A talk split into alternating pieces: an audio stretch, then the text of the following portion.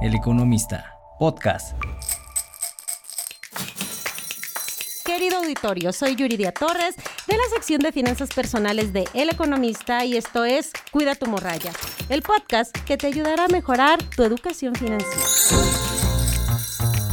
¿Solicitaste un cambio de administradora en Afore Web o Afore Móvil? Muy pronto recibirás en tu teléfono un mensaje para que confirmes si aún quieres seguir con tu traspaso. Esto será válido para las solicitudes que se hayan hecho entre el 17 de diciembre del año pasado y el 28 de mayo. Este es el mensaje que promueve la CONSAR en sus redes sociales para informar que ya quitó la suspensión de los traspasos de cuentas entre Afores que duró casi seis meses. Desde el 17 de diciembre del año pasado, la CONSAR, el órgano regulador de las AFORES, tenía detenidos los traspasos de cuentas, esto como una medida para proteger el dinero de los trabajadores mexicanos ante las pérdidas en el valor de los activos administrados, mejor conocidos como minusvalías, que estaban manifestando las AFORES y que en el caso de los traspasos tiene un efecto negativo en los ahorros pues de todos los trabajadores que deciden hacer este proceso. Esta suspensión consistía en que los trabajadores podían hacer todo el trámite, todo el proceso del cambio de Afore, sin embargo quedaba detenido en procesar, que es la empresa procesadora de la base de datos del sistema de ahorro para el retiro. De allí no pasaba.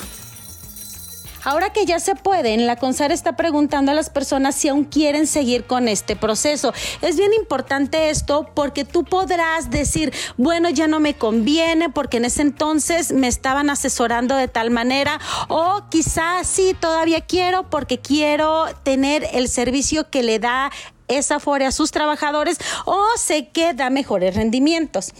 Aquí les queremos decir que nadie les puede obligar o condicionar algún trámite a cambio de traspasar su ahorro para el retiro. Y les digo esto porque sabemos muy bien que son prácticas que usan algunas personas. Les dicen, oye, ¿quieres retirar dinero por desempleo matrimonio de tu Afore?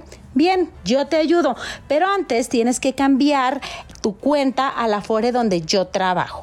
A ver, tanto el traspaso como el retiro por desempleo, por matrimonio, son trámites que ustedes pueden hacer desde su Afore web, desde su Afore móvil y de verdad lo pueden hacer teniendo su expediente electrónico con los datos biométricos actualizados, ustedes solitos, sin necesidad de pagarle a alguien, sin necesidad de darle su información personal a otra persona, lo pueden hacer. Y esto de verdad puede tardar minutos y ya esperar el proceso normal, que para traspasos como para retiros, pues sí son algunos días. Hay tres cosas por las que sí podrías cambiarte de Afore tú y solo tú porque tú lo hayas decidido. A ver, una es porque quieres que te dé o quieres irte a una que te dé mayores ganancias, mejores rendimientos y ya la viste, ya investigaste, ya revisaste. Muy bien, muy buena elección, tienes palomita. Otra es porque te cae bien y no solo por el color o porque ay, tiene, tiene a lo mejor algunos spots, tiene algunos posts promocionales pues que te dan risa o te interesan. A ver, también se vale, pero aquí aplica también si se sienten más a gusto con una que les queda más cerca, saben que tienen más contacto con sus clientes, mandan más correos, es decir, que dan un mejor servicio. Y otra, otra opción u otro elemento que deben considerar o que puede ser factor para que ustedes decidan cambiarse de Afore es irse a una que les cobre menor comisión, aunque déjenme decirles que ahora ya casi todas cobran lo mismo. ¿Y por qué es tan importante informarte, cerciorarte que si te quieres cambiar de Afore? A ver, porque de acuerdo con datos de la CONSAR, este proceso de cambio puede tener un impacto de entre el 20 y 30% en el monto que acumules para tu pensión. Es decir, si estás en una Afore que te da un mejor rendimiento, pues te va a ir muy bien. Pero si te cambias a una Afore que te va a dar menor ganancia, entonces tu ahorro en el futuro se va a ver impactado. impactado. Por esto es bien importante que sí, además de escuchar a las personas que promueven los traspasos, a los agentes, a, los asesores provisionales, tú investigues por tu parte qué es lo que te conviene y dónde puedes hacerlo. A ver, puedes hacerlo aquí en todo el contenido que preparamos en El Economista sobre el tema de las afores y también en la página de la CONSAR investigando el índice de rendimiento neto que otorgan las afores de acuerdo a los grupos de edad.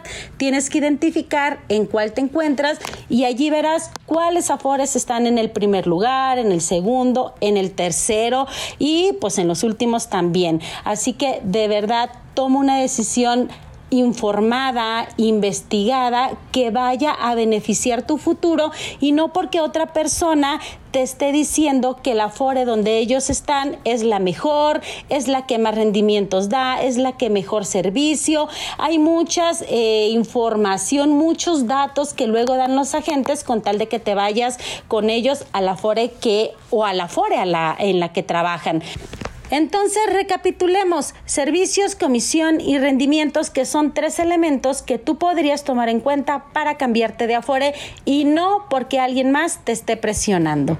Esto fue Cuida tu morralla. Yo soy Yuridia Torres y espero que toda esta información que les estamos brindando les ayude a tomar mejores decisiones, decisiones que le lleven a tener unas finanzas personales sanas, unas finanzas personales en el futuro que les den un bienestar, que les fomenten el ahorro para el retiro y les invito a que sigan todo el contenido que preparamos en El Economista a través de las redes sociales, a través de nuestro sitio web y por favor manden dudas, comentarios, sugerencias. ¿Qué tema les interesaría que hablemos después? ¿Qué temas creen ustedes que es importante explicarles, definírselos? Entonces nosotros los tomaremos en cuenta, los valoraremos y poco a poco se los estaremos publicando en este espacio. Muchas gracias por seguirnos, muchas gracias y nos escuchamos hasta la próxima.